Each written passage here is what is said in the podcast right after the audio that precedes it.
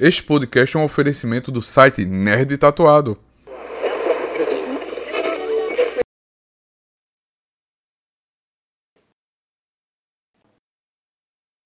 Bill tem medo? É uma pergunta interessante de se fazer. Num contexto onde a violência é amassada no subconsciente, o mal está lá fora. E o mais importante de tudo, sempre alerta e sem dormir. Se fosse possível traduzir a ansiedade, como seria essa tradução? Caótica, aterrorizante ou com um pouco mais de atenção de um senso de humor que dança com o doentio? Fique sempre alerta, Bill, porque o mundo é seu inimigo e não existem lugares seguros no mundo. Seja o mundo em si ou o mundo em sua cabeça. Se tudo é real ou não, não importa.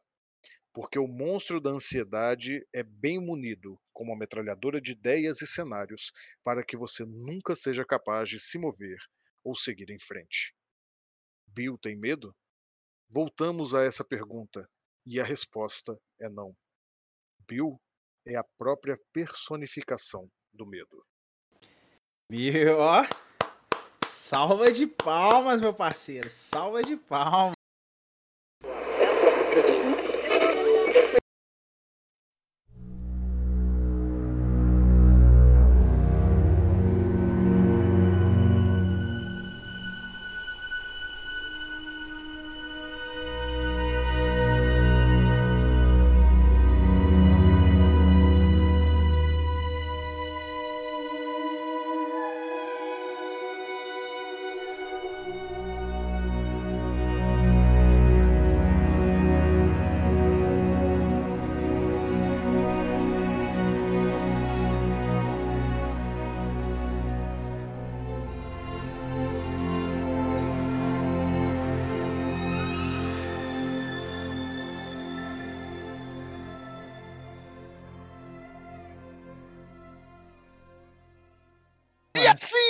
Começamos! Olá, meus queridos, minhas queridas, estamos de volta mais uma vez. Eu, Rafael Assis, com vocês, e o meu amigo aqui, eloquente, que fica a me elogiar, Edivaldo Ferreira, o homem verdadeiramente sábio deste programa. Como é que você está, meu amigo? Edivaldo na voz. Ah, sabia que ia vir. Eu sabia que ia vir. Bom, Saudades, né? Saudades, meu parceiro. Saudades. saudades nada, a gente gravou semana passada, cara. Você tá doidão? É, é- é sempre uma, é sempre uma saudade. Com essa provocaçãozinha que a gente começou o episódio, né? Com uma pergunta e ao mesmo tempo a gente já propondo uma resposta, né? É, a gente tá talvez com um filme extremamente aguardado. Não sei se por você, mas por mim era aguardado, porque o camaradinho, o Ari, né? O Ari fez um bom trabalho aí, porque como o Rafael já me xingaria, eu vou antecipar o xingamento dele, né? Eu não gosto de filme de terror. E quem tá chegando agora no podcast, fique ciente que eu não sou fã de não sou fã de cinema de terror. Cinema de gênero, né, de terror. Fui acusado aí justamente.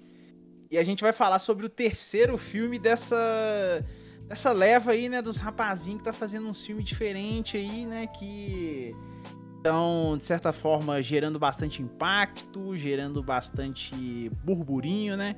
Então a gente vai falar sobre o terceiro filme do Ari Aster, o Bo is Afraid. Tem algum comentário inicial, Rafael? além do que eu já fiz, bom, eu, eu tenho a dizer que o Ari Aster é um dos cineastas que eu considero um dos nomes mais promissores do terror contemporâneo, né? Ele trouxe dois filmes que, que eu gosto muito, tem algumas ressalvas, que foram o Hereditário e o Midsommar, né? Que ganhou a tradução no Brasil de Midsommar, O Mal Não Espera a Noite, título terrível. Não, mas é bom sempre. também, pô. É meio clássico, brega. É, é brega, é brega. Eu, eu tenho algumas ressalvas a ele, mas in- indiscutivelmente o cara é um dos nomes mais potentes do terror contemporâneo. Tá ajudando a redefinir, né? Ve- Veio primeiro naquela leva um tanto quanto pedante da, da crítica de chamar isso de pós-terror, mas hoje a gente já, já consegue perceber. E tem muitos elementos de terror aqui que nós vamos destrinchar, tá? Mas eu tenho uma pergunta pra você, João. Você sempre me provoca, eu vou te provocar aqui. É, Manda. É, não, que eu vou te provocar primeiro dizendo que esse filme já é provocativo, né? Quando, quando ele foi. não, não. Não, é porque quando, quando, ele foi ser anunciado, né? O próprio Ari Aster, eu acho, ele falou que era um, uma comédia de terror, né? Teve, teve a, é, parte do elenco que falou isso também. Teve. Ah, eu não vou lembrar, eu sou péssimo de nome, Ed, me ajuda aí. O, o camarada que faz o, o médico que cuida dele no meio do filme. Você tá falando do senhor Stephen Henderson? Isso, Stephen Henderson, quando ele estava promovendo o filme, ele disse que o Ari Aster tinha criado um novo gênero, o, o pesadelo de comédia. E a própria A24 tentando explicar agora, descrever esse filme em termos pomposos e tudo, porque realmente é um filme muito difícil de categorizar numa caixinha e dizer ele é isso ou aquilo. Então, essa é a minha provocação para você, Edivaldo, já que você não gosta de, de filmes de gênero e de terror, qual, qual seria? Aí, qual seria o gênero desse filme? Fala, qual seria? Você falar que eu não gosto de gênero de, de filme, tipo assim, eu não gosto de filme nenhum, basicamente, então, né? É, não, eu não queria chegar nesses pontos, mas não vamos lavar roupa suja, não. Responda a minha provocação, que o público tá aqui para isso. Em, em, que caixinha você coloca esse filme, de volta? Esse filme, ele tá na categoria ter média. Ter média. Não é nem um terrir, né? É diferente, é ter média. É um ter tem. Tem uma média de pessoas que vai gostar desse filme. Ô, velho. É, é porque. Não, sim, definitivamente ele não é. Ele não é um filme que você consegue sair com uma experiência. Uma experiência água com açúcar, assim. Eu acho que esse é um, esse é um mérito do filme, né? Independente se você gostou ou não, você gere uma opinião a respeito, né? Você não sai tipo, ah, meh, não, não fez diferença ter assistido. Ou então, eu acho que ele se encaixa na categoria de não tem, tipo assim, velho, vou fazer o que eu quiser aqui. Me deram 35 milhões, vamos pra cima e vamos com tudo. Mas, assim, brincadeiras à parte, é uma tentativa de cinema de autor, eu acho, né? Não sei se se encaixa tão bem, mas eu acho que esse é um filme muito. com caráter muito autoral. E assim. você falou que ficou 10 anos escrevendo esse roteiro. 10 anos escrevendo roteiro. Para é, quem é escreve é... roteiro, para quem nos ouve aqui, eu espero que mais pessoas que escrevam estejam ouvindo esse programa. A gente sabe que algumas vezes a gente realmente fica muito tempo com um projeto na gaveta, mas não foi o que ele disse. Ele disse que ele ficou escrevendo durante 10 anos. É, vou, vou, puxar aqui, a gente às vezes aponta nossos concorrentes, né, fala, eu, eu, vi muito pouco material de crítica de, de Bills Afraid, justamente para não me contaminar. Mas o da Boscov era pequenininho, não sei se você chegou a ver, a Boscov não gostou do filme, não, Ed. E ela falou que acha que o Ariasa devia ter pensado um pouquinho menos. e um comentário que eu gostei do, do Thiago Belotti, que é o, ele falou que esse é um David Lynch for Dummies, tá ligado? O do Belotti eu não vi ainda não. Eu gosto muito do Belotti, mas, mas eu, eu não vi gosto ainda. muito dele. Terminando não, essa gravação, eu vou ouvir o Belotti e o Otávio Gá. E o Delanogari também. Eu, acho que aqui a gente fechou as nossas referências pra, pra, pra concorrência aqui, né? Basicamente, a gente fechou tudo que a gente escuta. É, mas eu acho que nenhum deles gostou do filme. E isso também, assim, até não sendo uma, necessariamente uma problemática, eu não, eu, não, eu não enxergo isso como um problema. A crítica não, não gostar. É, não, é lógico que mercadológico, é lógico que mercadologicamente falando é ruim, um crítico não gosta, ele vai tirar pessoas do cinema. Não, mas eu, eu quero entender uma coisa aqui. Você gostou? Cara, eu gostei do filme. Caraca, velho. Eu acho ele um 3, um 3.9 ali de 5. Gostei, não recomendo. É, foi, foi, a, foi a minha experiência com o filme. Eu gostei, mas não recomendo. É isso aí. Mas o pessoal já deve estar tá ficando um pouco perdido. Manda, manda na lata, galera, aí uma sinopse breve, embora vai ser difícil se guiar só pela sinopse. Não, mas, mas, mas vamos, vamos tentar. Tem uma do agregador de pesquisa aí que se quiser patrocinar a gente que eu achei sensacional. Um homem paranoico embarca em uma odisseia épica para voltar para casa e encontrar sua mãe. Isso. É, né, e jogou já o que é que nós vamos falar. Se, se você é um leitor, uma leitora garbosa, garbosa, já leu aí o título desse episódio, você sabe que nós vamos relacionar muito, obviamente, eu até diria, muito obviamente, Bills Afraid com a narrativa de epopeias. Nós vamos falar aqui sobre como realmente a gente tem aqui uma Odisseia. A gente tem uma Eneida.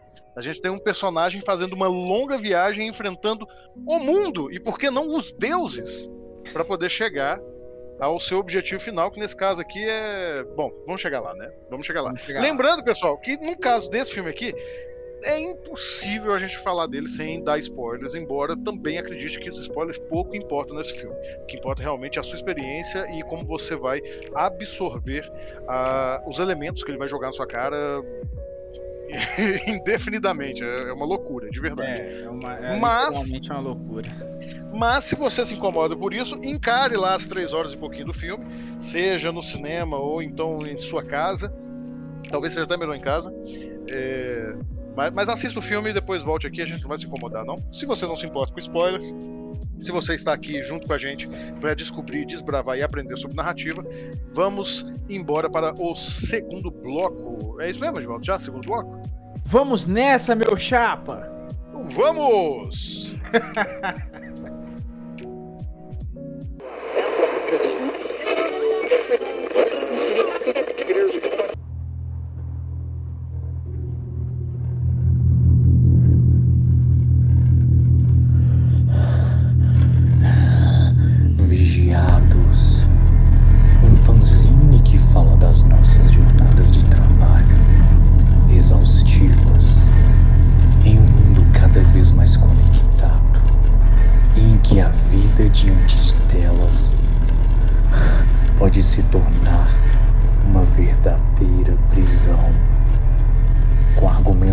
Edivaldo Ferreira, roteiro de Rafael Assis,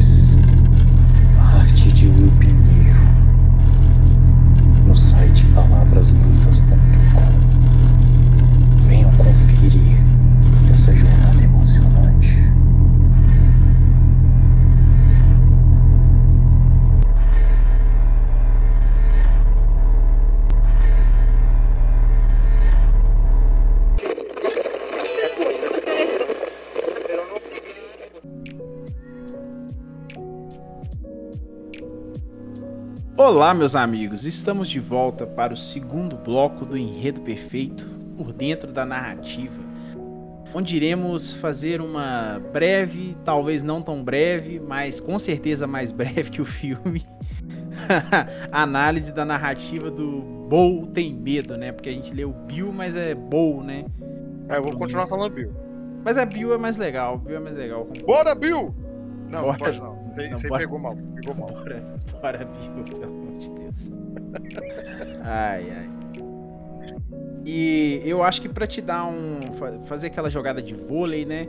Na própria sinopse lá, a estrutura narrativa do Bill seria uma estrutura narrativa de uma epopeia, né, meu amigo?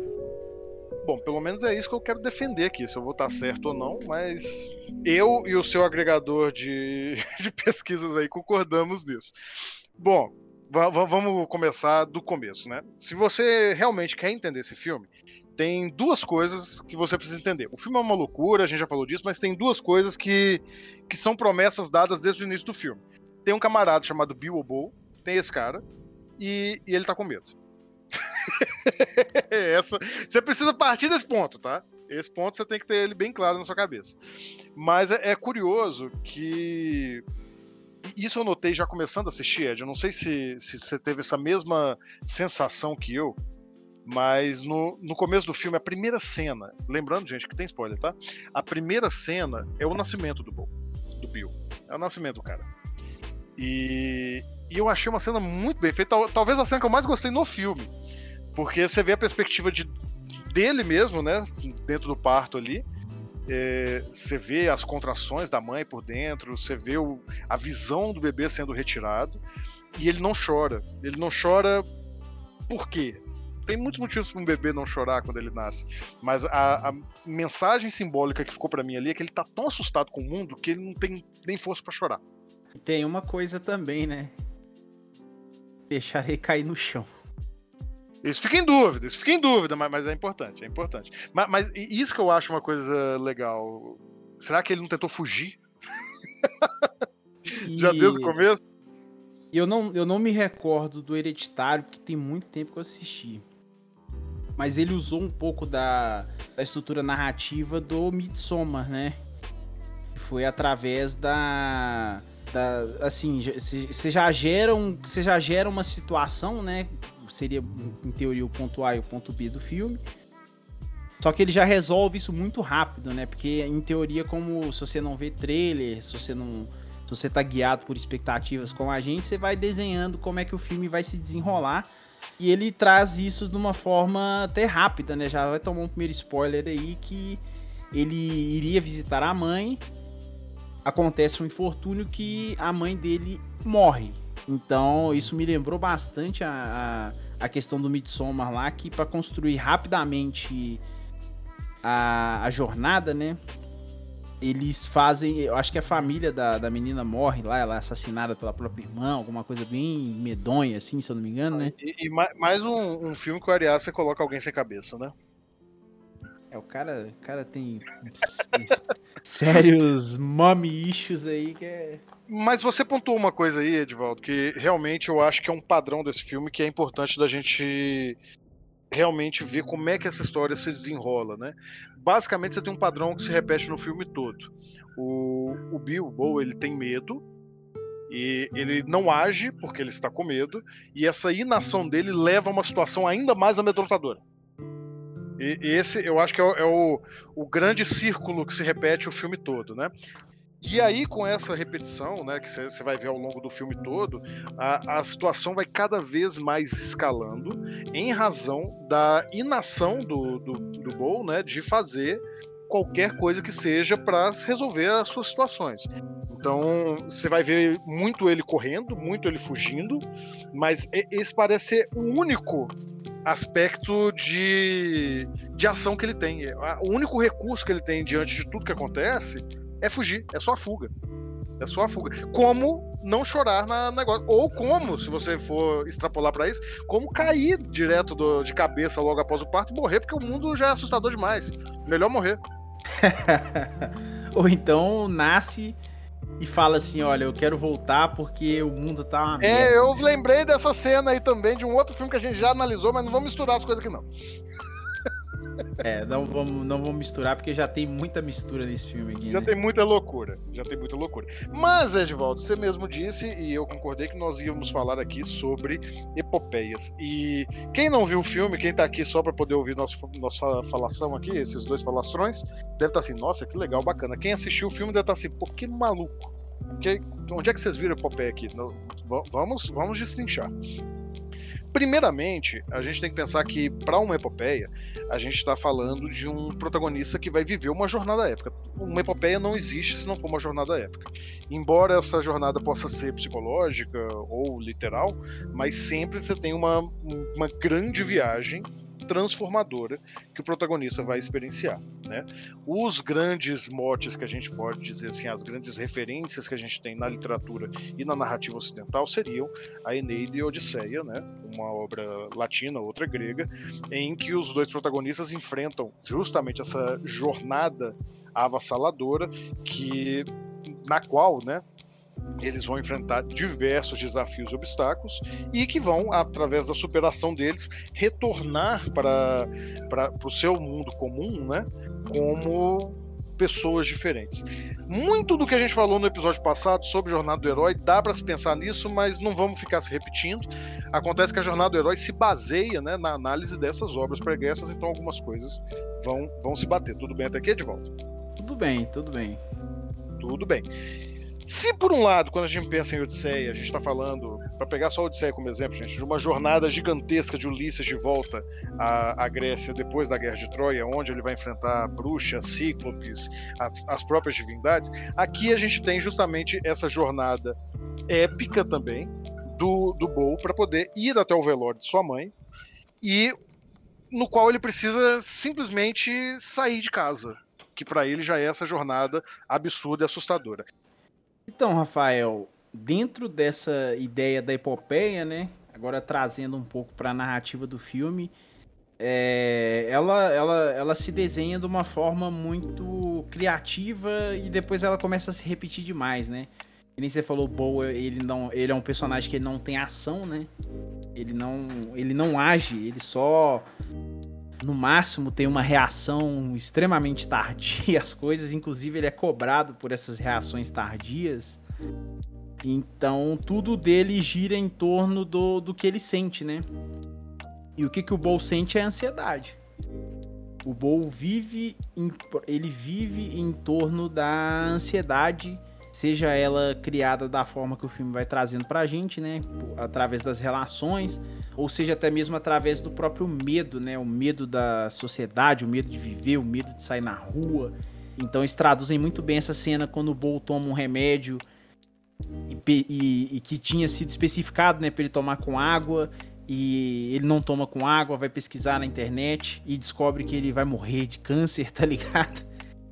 Então, o que seria o que seria uma coisa muito pequena na vida de qualquer pessoa se torna grande, né? Mas eu acho que esse é um grande mérito desse começo do filme, principalmente para tentar tentar de alguma forma assim, eu pelo menos acho que ele que ele foi competente nesse aspecto de tentar traduzir o que seria a ansiedade para a imagem, né? Então, o filme já se desenha de uma forma extremamente caótica, assim, que é, você precisaria basicamente dar um pause em cada frame para entender o que que, o que estava acontecendo, o que que era essa mise-en-scène maluca e caótica da cabeça do Ari Aster. Perfeito, Edvaldo. E, e, e eu acho que você finalizou muito bem essa fala, porque é da cabeça do Ari Aster, mas é a cabeça do Bo. Então essas duas cabeças se misturam ali e e é habitual na epopeia, quando a gente fala você vai ter desafios, você vai enfrentar monstros, gigantes e deuses, que, que o mundo seja esse perigo imenso, né, que o herói precisa enfrentar. E os primeiros instantes ali depois dessa cena do nascimento, né, você vai ali, você, você começa a acompanhar um, uma sessão de terapia do Bo e depois ele vai para o mundo e é o mundo que ele precisa enfrentar quando ele de fato vai fazer a viagem dele, né? E, e ele vive num mundo muito estranho, um mundo muito repleto de estímulos, né? E, e, todos extremamente ameaçadores. Tem um rapaz que está comprando uma, um AK-47 na rua. Você tem um, um, um, assassino idoso nu que esfaqueia as pessoas nas costas e, e, e na mão. Você tem um inimigo tatuado, né? Que persegue. Tem um inimigo. Isso. Você tem uma aranha, a aranha com uma picada mortal que vive no apartamento dele. Então, tudo vai te dizer ali pro, pro Bo que ele tá, ele tá enfrentando esse mundo assustador e é porque é como ele enxerga o mundo.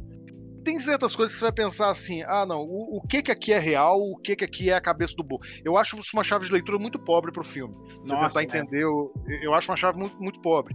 É, é realmente uma percepção de que tudo aquilo ali é real para ele. É, é, tudo aquilo dali está fazendo parte. E, e, esse é o grande ponto. O, o, o Bo, ele não, não tem medo, né? Como a gente já disse aqui, ele é a própria personificação do medo, mas é isso. O mundo é o medo dele, ele vive em medo.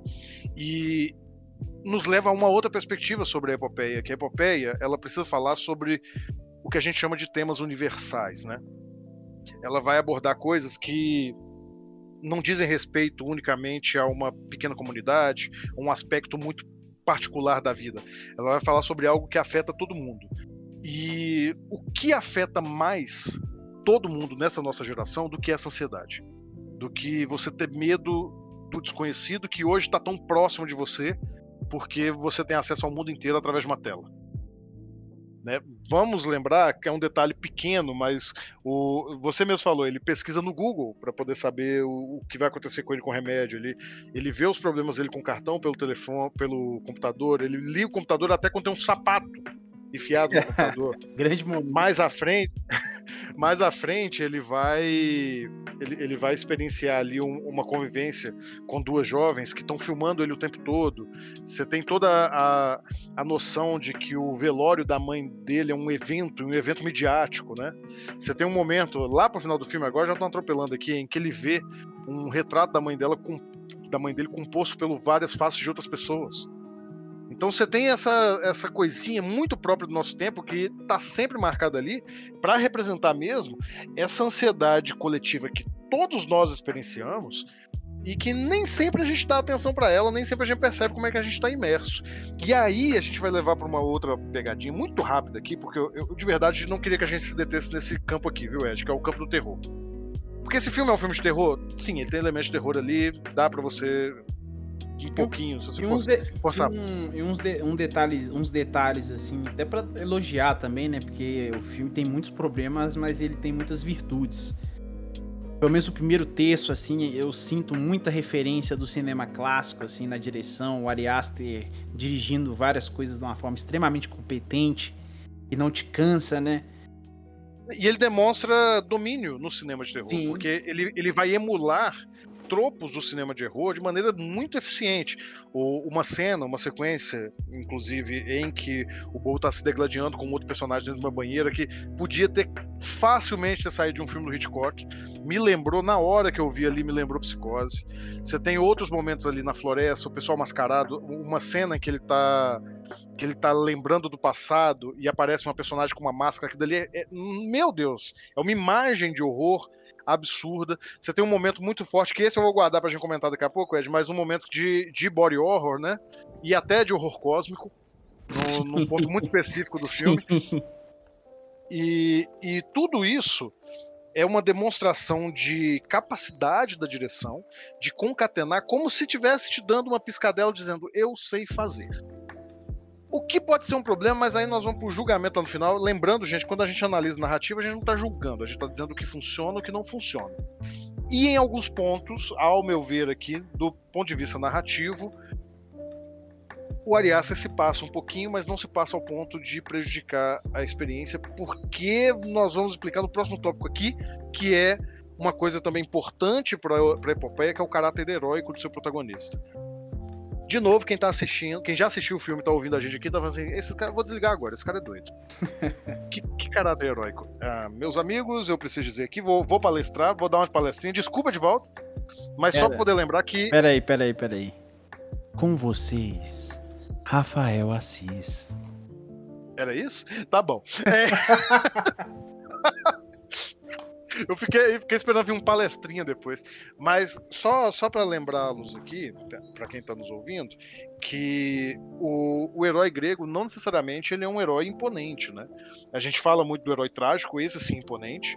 É uma noção de tragédia diferente do que a gente pensa nos dias de hoje, que é um herói que vai fracassar. Para os gregos esse fracasso é muito nobre, né? Aqui a gente tem um pouco disso. O Bo está fadado ao fracasso, mas pelos seus motivos não nobres. Pelos seus motivos mais de um herói de comédia. É por isso que esse é um filme que vai tensionar o- os gêneros, né? Ele é um drama do ponto de vista de ter um herói trágico, e ele é uma comédia, no sentido de que essa tragédia é, não necessariamente está vindo dos deuses, mas está vindo do próprio protagonista. Ou será que não? Porque nós vamos voltar nisso ali depois. No final, a gente tem um, um giro que talvez Bo estivesse ali, de fato, fadado ao fracasso desde o princípio. Desde o princípio. Mas é Desde o princípio, só um, literalmente princípio. e só um comentário, gente. Pelo amor de Deus, não fica assim, nossa, era tudo um sonho. Pelo amor de Deus, né? Não, Isso, não, não, é Não. uma chave de leitura muito pobre. É uma chave de leitura muito pobre. só não. Mas tudo isso se dá pela, pelo conflito interno do Bo ali, pela sua, sua criação, seu pensamento, o que nos leva, sem adentrar muito no, no campo da crítica, a pensar que esse filme, além de tratar da- tematicamente e, e, e na forma sobre a ansiedade, ele está o tempo todo falando sobre masculinidade na nossa sociedade. Então ele está fazendo uma crítica potente à masculinidade, e aqui eu digo que o filme se passa um pouco, vou con- confessar para vocês aqui que eu ainda não entendi toda essa mensagem. E também não é nosso objetivo aqui ficar destrinchando criticamente o filme, é dizer como ele fez. E aqui que eu acho que ele se passa um pouco. Porque ele bate numa mesma tecla várias vezes e ainda não ficou muito claro o que a Ariasa queria dizer. Eu, eu, eu, acho que isso também é muito problemático dentro, da, dentro do filme, porque é, é- ele, ele, ele faz. Ele, quem não conhece o Charlie Kaufman, não- assim, é- ele é um cara. Como é que eu vou resumir isso? Ele é um cara aficionado em contar histórias sobre contar histórias sobre contar histórias. Então ele faz um. Ele, ele, ele planta uma camada de, histó de, de história, planta uma em cima, planta uma em cima, planta uma em cima e vai, e, e vai. Até chegar uma hora que não dá mais. Eu acho que isso enfraquece um pouco o filme, né? Porque ele fica te dando algumas dicas e ao mesmo tempo é, é aquele morde a sopra, assim, vou testar aqui sua, sua atenção com o filme, mas depois eu te dou uma recompensa pra você, não se, pra você se sentir esperto, tá ligado? Quando deveria só deixar uma dúvida. Então, eu acho que nesse, nesse aspecto, assim, narrativamente, eu acho que falha muito, porque ele, que nem você falou, ele se passa. Eu acho que um aspecto, um aspecto que ele se passa demais é dar chave de leituras demais, entendeu? Sim. E, e, e esse é um grande ponto. Você pega o filme mais, mais confuso do Kaufman. Eu, eu, estava pensando em acabar com tudo. Nossa, é um eu, eu, acho, eu acho o Cinedoc bem mais confuso que ele. Não, não, não. Eu, eu, aqui nós vamos brigar. Depois, gente, se vocês querem ver essa briga se desenvolver mais, comentem aí que a gente faz um episódio para cada filme. Mas, mas eu, vou, eu vou defender meu ponto rapidinho, viu, Ed? Eu acho o Estou Pensando em Acabar com Tudo mais complicado de checar porque ele é um filme menos competente. O Cinedoc ele é mais complexo, mas você sabe o que ele quer dizer ali. Mas ainda assim, mas eu, vou defender porque esse, essa discussão aqui é, é, é inócua pro que a gente tá falando. Porque qualquer um dos dois ainda são mais fáceis de se entender o que, que o diretor quer falar do que o Bolton Medo. Pode ser o Cinedoc, pode ser o. Estava pensando em acabar com tudo. O, qualquer um dos dois, no início do filme ali, ou bem próximo disso, você já sabe qual o tema que o Kaufman está trabalhando. O que que ele quer que você pense ali. Você pode não entender todos os ciclos, você pode precisar assistir mais de uma vez, você pode descobrir coisas novas ali, mas o coração do filme está bem definido. Aqui, no Bol Tem Medo, eu acho que tem uma confusão sobre qual é o coração do filme. Eu, eu aposto que o coração do filme é sobre masculinidade. Mas essa discussão sobre ansiedade, ela é muito forte. Então parece que ele está falando de duas coisas e cada uma dessa, desses temas está puxando para o seu lado. E aí nos leva, inclusive na forma, porque aí vamos a um outro ponto da, da epopeia. E eu, cada vez que eu penso nesse lance da epopeia, eu penso que realmente eu achei o que, que o Arias queria fazer de volta. Eu realmente penso isso. Porque a epopeia ela é marcada por uma narrativa complexa, de propósito. Ela, ela não é uma história que vai chegar do ponto A ao ponto B, como é um conto, muitas vezes como é um romance. Né? Ela, ela vai incluir flashbacks, ela vai ter histórias secundárias. Às vezes, um personagem que você acha que não tem importância nenhuma vai ser tratado com uma enorme importância. E, então, se um filme segue essa narrativa, ele vai buscar mergulhar o, o, espectador na história e, em geral, ele vai fazer isso através do carisma do protagonista, que vai ser o nosso representante dentro daquela história. Só que o que, que, que, o nosso camarada Ariaster faz aqui? Narrativamente, por que, que, que eu te falo que a, a, os dois temas eles se tensionam, né? Esse tema da masculinidade ele vai ficar muito mais forte ali no terceiro ato, mas ele está desde o princípio, por um elemento diegético, né? Que, me perdoem, gente, não tem outro jeito de falar não tem outro jeito de falar isso. É, é, é, o, é, o, o, Nossa, eu tô até com vergonha de falar isso, Edvaldo. Você tá com vergonha de é, falar? São, são as bolas do Bill. são as bolas do Bull. São as bolas do Bull. E não só as bolas, todo o seu aparelho reprodutor, né? Que é, é um mote da história. De novo aqui, spoiler, tá, gente? É, o Bull não pode fazer sexo. É, é, contado a ele desde a infância que seu pai morreu ao fazer sexo, então se ele fizer sexo, ele morrerá. E ele tem um órgão genital em especial, seu saco escrotal, de dimensões um tanto quanto exageradas. Uma referência, uma referência underground aí seria tipo um Gladstone, o gladiador da glande grande. Meu Deus do céu, você pegou pesado essa. Essa foi longe. Mas foi, foi longe. E, e, isso tá ali desde o começo. Isso tá marcado desde o começo, tá se falando sobre isso. Você tem uma, uma discussão sobre masculinidade e sobre o papel da masculinidade nesse mundo coeso. Qual o papel do homem covarde? Está sendo discutido ali o tempo todo. Mas, quando você tem ali meio que uma virada do primeiro para o segundo ato, quando, quando o, o Bo ele foge para a floresta e, e, vai encontrar aquele, aquela trupe de, de artistas, né? Inclusive e vê uma meu, peça de teatro que vai. Inclusive, meu pedaço favorito do filme. Não, mas, mas talvez eu, eu, entenda por que, que é seu favorito, mas vamos chegar lá. É, num ponto em que a maior parte dos filmes estaria acelerando sua temática e criando elementos para poder explicar ela, esse filme dá o que aparentemente é uma freada. E ele ele abaixa, ele vai contar uma outra história.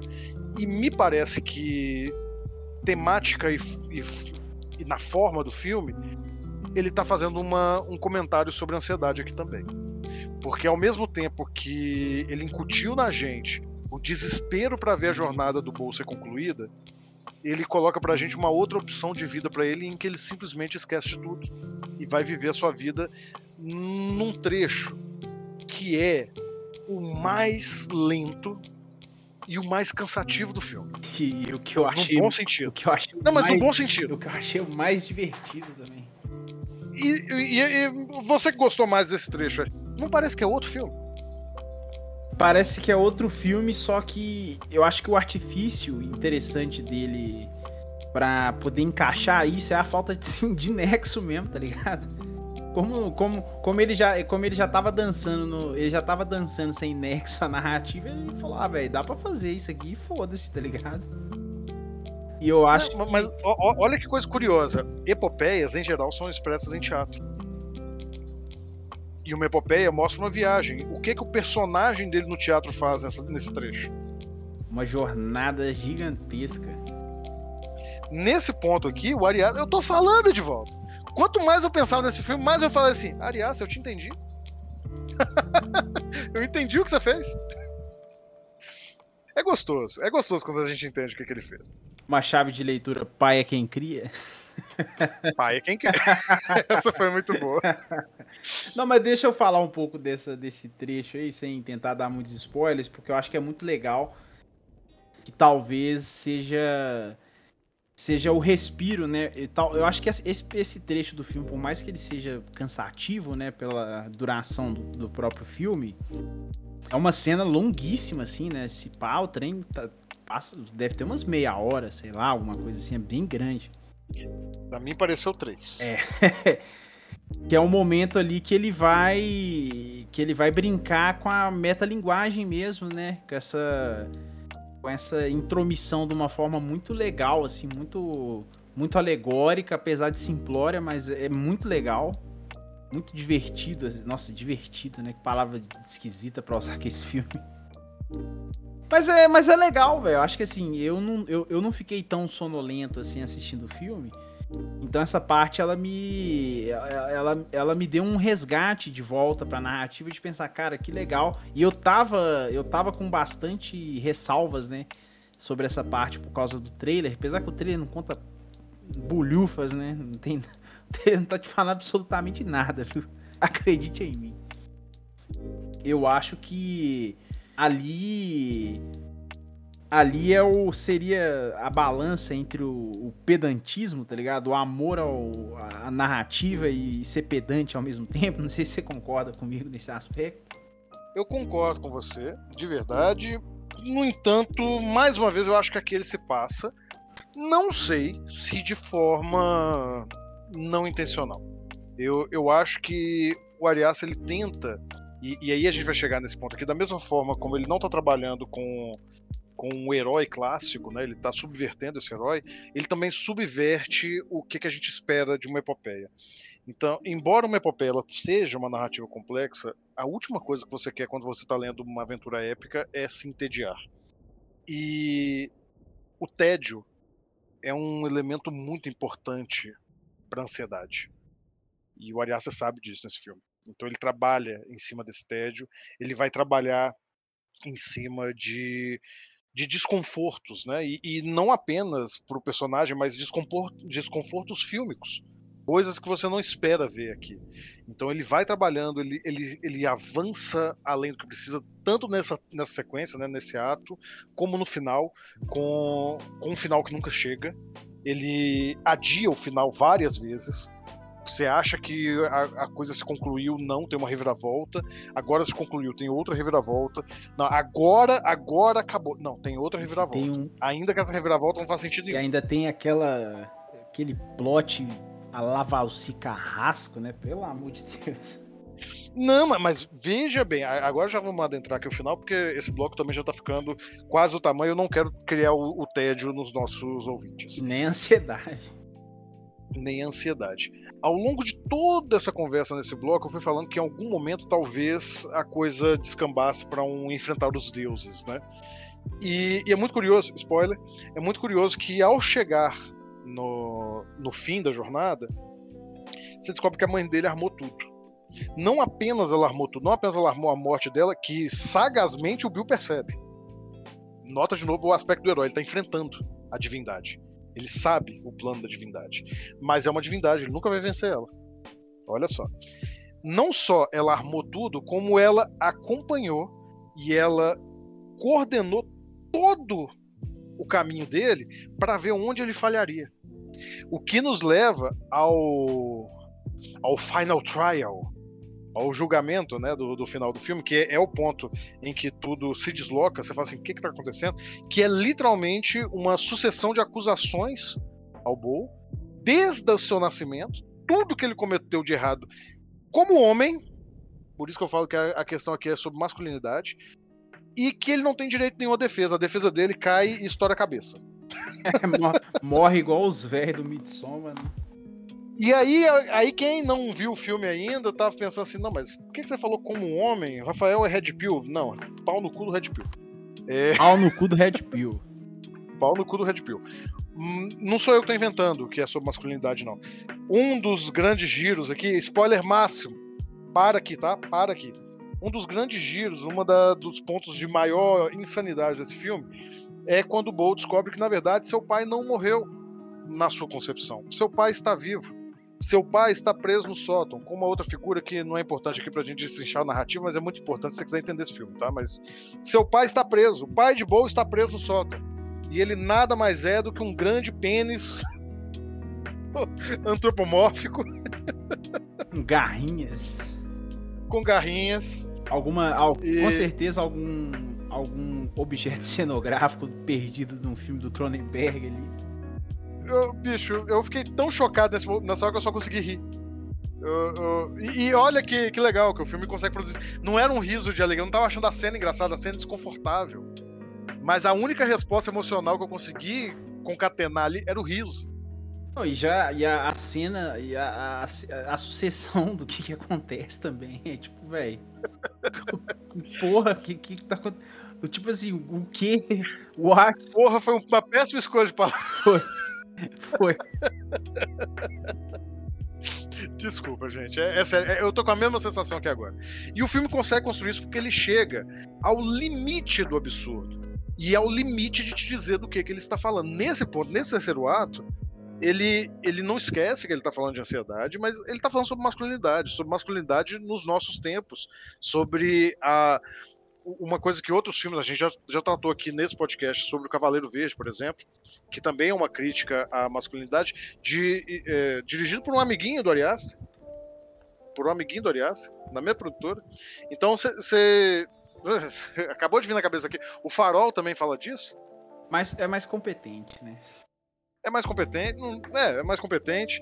É, em certa medida, embora não fale de masculinidade, mas fala sobre a, a, a sobreposição do feminino ao masculino. A bruxa fala disso também.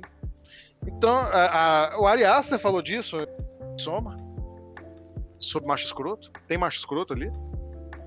Falou disso em Hereditário. Então eu, eu tô notando um padrão. Eu tô notando um padrão. Mas para mim, quando eu digo que ele se passa, é porque você tem essas duas mensagens marcantes aqui. E, ao meu ver, e é, aqui fica para os nossos ouvintes aqui um, um desafio, né? Se você quer trabalhar com duas mensagens igualmente poderosas no seu filme, você tem que fazer um. No seu filme, no seu livro, no seu conto, no, no, na sua poesia, em qualquer coisa que você esteja escrevendo, esteja contando, se você vai trabalhar com dois elementos que são extremamente poderosos, você precisa equilibrar eles muito bem. Porque eles vão brigar no seu texto. Eles vão tentar ter destaque. Os temas são importantes, os temas são relevantes, eles são grandiosos. Se você não conseguir domar os seus temas, eles vão domar a sua história. E aí a gente chega ao ponto, de novo, que toda epopeia tem, que é uma conclusão moral é um aspecto uma mensagem que de virtude que você vai passar aos seus, seus leitores e que aqui de novo o Ariasa vai subverter completamente porque basicamente não tem mensagem nenhuma, não, não tem não, não tem algo que presta para se aprender ali, é só realmente um, uma leitura da tragédia. E aí talvez eu acredito que tenha sido um truquezinho dele. Porque se ele tivesse trabalhado os dois temas, talvez ele tivesse conseguido dar uma conclusão. Ou eu posso estar errado, Edvaldo. E ele sabia que não teria conclusão e subverteu isso também, e eu que sou bobo e não percebi. É, velho, assim, eu acho que tudo isso aí que você falou faz muito sentido. Só que tem um, um grande problema, a problemática desse filme que ele é ele tem um, um, conteúdo muito interessante, só que ele é muito mal envelopado, tá ligado? Então, é intencional, assim. A gente sabe qual é a postura da A24, inclusive a gente torce para que isso não seja uma virada de chave deles para migrar para um outro tipo de conteúdo. A gente, eu torço muito para que eles continuem nessa mesma filosofia. Mas o que é um fato, assim, infelizmente também, que o filme é um fracasso de bilheteria. E, e isso se traduz muito até, de certa forma, numa prepotência do, do próprio Ari Aster, assim, de, de confiar demais no produto que ele tinha, confiar demais em que as pessoas iriam assistir, iriam gostar. E não leve a mal, assim, eu gostei muito do filme. O Joaquim Phoenix, ele, é, ele é brilhante, velho. Se você ver esse filme em inglês, que eu recomendo, a, a, o jeito que ele posta a voz dele é, é bizarro, assim. É bizarro de tipo, velho, esse cara é foda, tá ligado? Eu acho que assim, o, o projeto, fazendo uma brincadeira aqui, né? Eu acho que o Ari Aster chegou no, no Joaquim Phoenix e falou: velho, você lembra do Mestre, aquele filme que você fez lá, aquela obra de arte? Ele, não, lembro, pode crer. Imagina se, se a gente fizesse um Mestre que o personagem tem ansiedade, tá ligado? Porque. É isso, velho. O filme é muito longo. Eu já tenho uma. Eu já tenho trazido essa problemática aqui pro nosso podcast sobre essa questão de filmes longos que não necessariamente precisam de todo esse tempo para contar a história que eles estão querendo contar.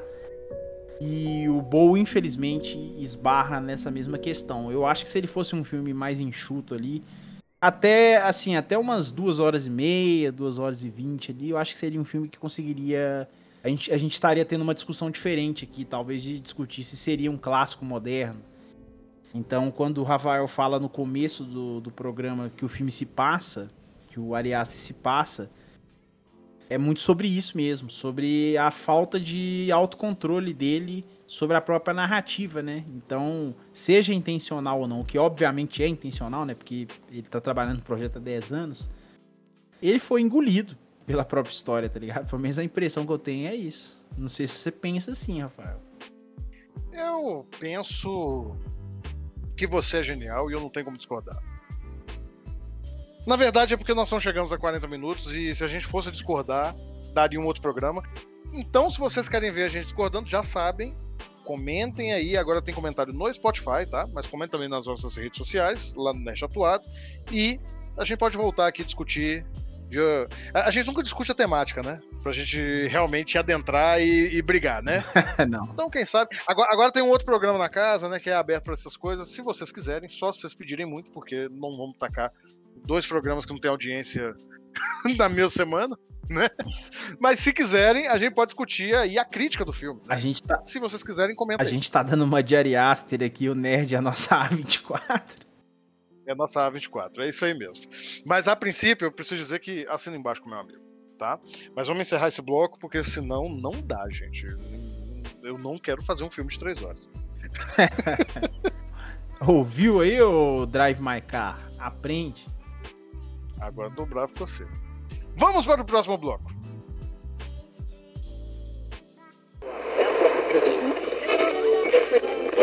Fala galera nerd, aqui é o Faustino Neto, o Nerd Tatuado. Eu espero que vocês estejam gostando desse podcast, Entre Nós, um novo podcast aqui na nossa casa. Você já conhecia o nosso site, o Nerd Tatuado? Somos um site, um Instagram, um canal de comunicação sobre cultura pop, nerd, geek e sobre tatuagem. Mas você sabe que para manter isso tudo aqui crescendo cada vez mais, a gente precisa do seu apoio, a gente precisa da sua ajuda. Você pode nos ajudar pelo Apoia-se, que é apoia-se barra nerd tatuado, ou você pode apoiar também pelo cartaz que é barra nerd tatuado, ou então fazer aquele velho Pix da Alegria que é contato arroba nerdtatuado.com.br ou nerdtatuado.gmail.com Faz um Pix e também você pode se tornar assinante também no nosso PicPay, que é picpay.me barra nerd tatuado. É só um real, você já ajuda o nosso canal.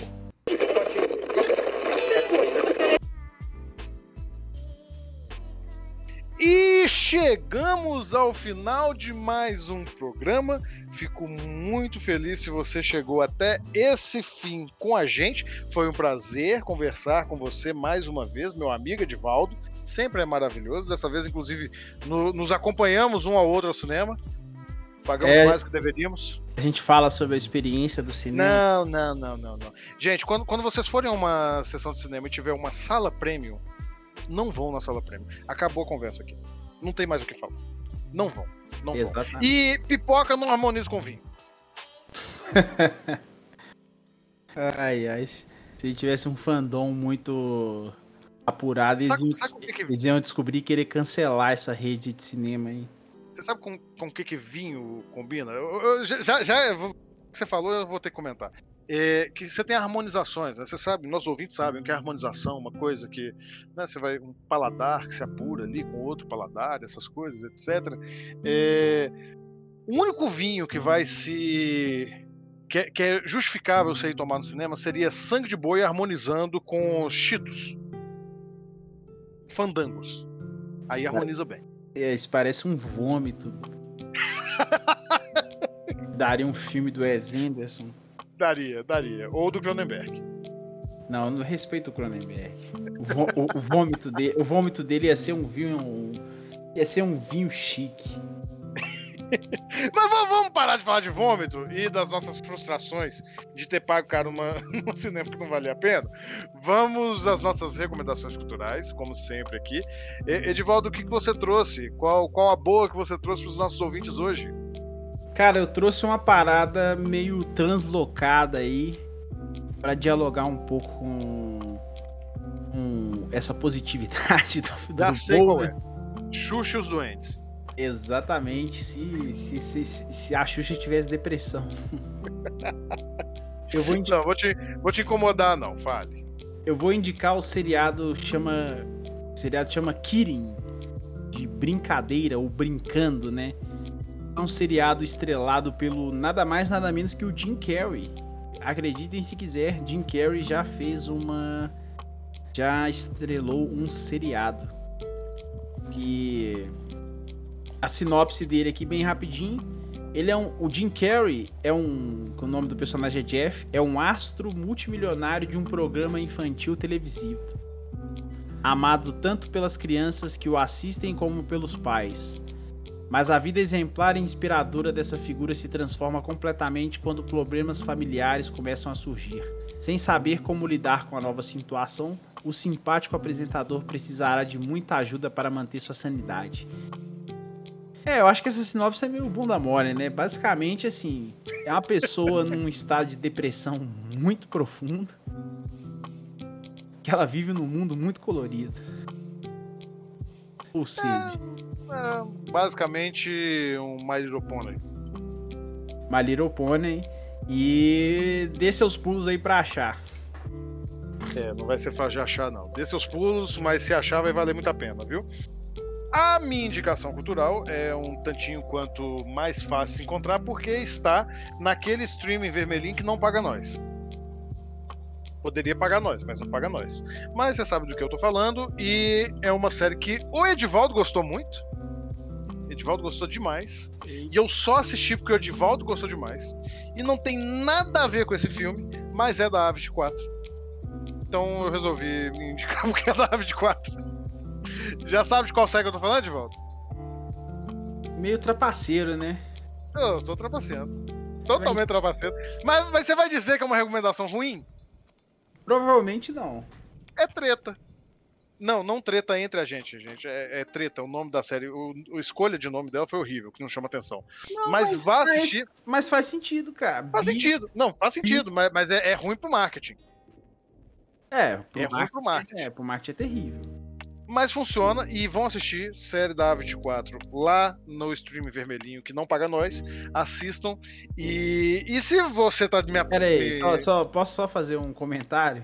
Não, deixa eu só finalizar aqui, porque se você tá me aporreando falando que eu tô trapaceando, pelo menos tem uma coisa que realmente tem a ver com esse filme aqui. Porque realmente, quando você começa a assistir treta, assim como quando você começa a assistir Bulls Afraid, você não faz a mínima ideia que vai chegar naquele grau de loucura que tem no final. Não, definitivamente. definitivamente não. E o engraçado, um comentário sobre treta, é, é que eu assisti, eu assisti muito rápido, assim. Gostei muito do seriado. É, eu indiquei ele pra minha mãe. Falei assim: se você não tiver série pra assistir agora, assiste treta. Aí ela chegou em mim e falou: por que, que esses moços brigam tanto, tá ligado? Deu treta. Mas é isso, gente. Mas é isso. Edivaldo, vamos, vamos finalizar aqui. Como nossos ouvintes garbosos, nossos ouvintes garbosas podem te encontrar nas redes sociais, Edivaldo? Cara, você pode me encontrar no Edivaldo Não É Poeta ou então no Palavras Brutas. E o senhor, seu Rafael Assis, onde Bom, você... pode ser encontrado? Você pode me encontrar sempre na Sarjeta, na rua 5 aqui, deitado, acabado. Não, mentira. Você vai me achar no Instagram Assis underline foto, desse jeito mesmo que fala em português sem estrangeirismos. E, é, evidentemente, sempre aqui no Nerd Tatuado com as resenhas. Mas, basicamente, né, gente? É, ou, eles, ou, ou eles te acham no Boulevard da Decepção. Uh, esse filme, esse nome era muito melhor, né? É, o nome é, era muito melhor. Ele era muito melhor, mas eu acho que não, não, não ia, ia, ia ser meio trapaça, tá ligado? Ah, não, mas, mas eu queria que esse filme. Só, só pra quem tá perdido aí, gente, esse era pra ser o título de Bulls Afraid. Era pra ser. The, Design... Como é que é, Você que, você que é bilíngue? Disappointment Boulevard. Disappointment Boulevard. Olha, olha, tem, tem, tem pompa, né? É garboso. Mas é isso, gente. Para nós que não somos garbosos, é, esses dois bocós que vocês estão ouvindo, muito obrigado, nos acompanhem. Lembrem-se de comentar sempre aqui quais os próximos filmes, os próximos livros, séries, quadrinhos isso. que vocês querem que a gente analise. Um, um e... adendo, só um adendo aí antes de você dar ah. esse Comente no, na, no seu agregador de podcast aí, seja o Spotify, o Deezer, tem uma aba de comentários aí. Você pode deixar Comente. seu comentário, inclusive eu achei muito bom isso. Comente, comente pra gente. É, é, importante a gente saber que tem alguém nos ouvindo, porque senão a gente fica aqui tudo perdido, falando sozinho. E a gente não quer falar sozinho, a gente quer sentir o seu carinho. Então comente. Tchau, tchau, pessoal. Até a próxima semana. Tchau!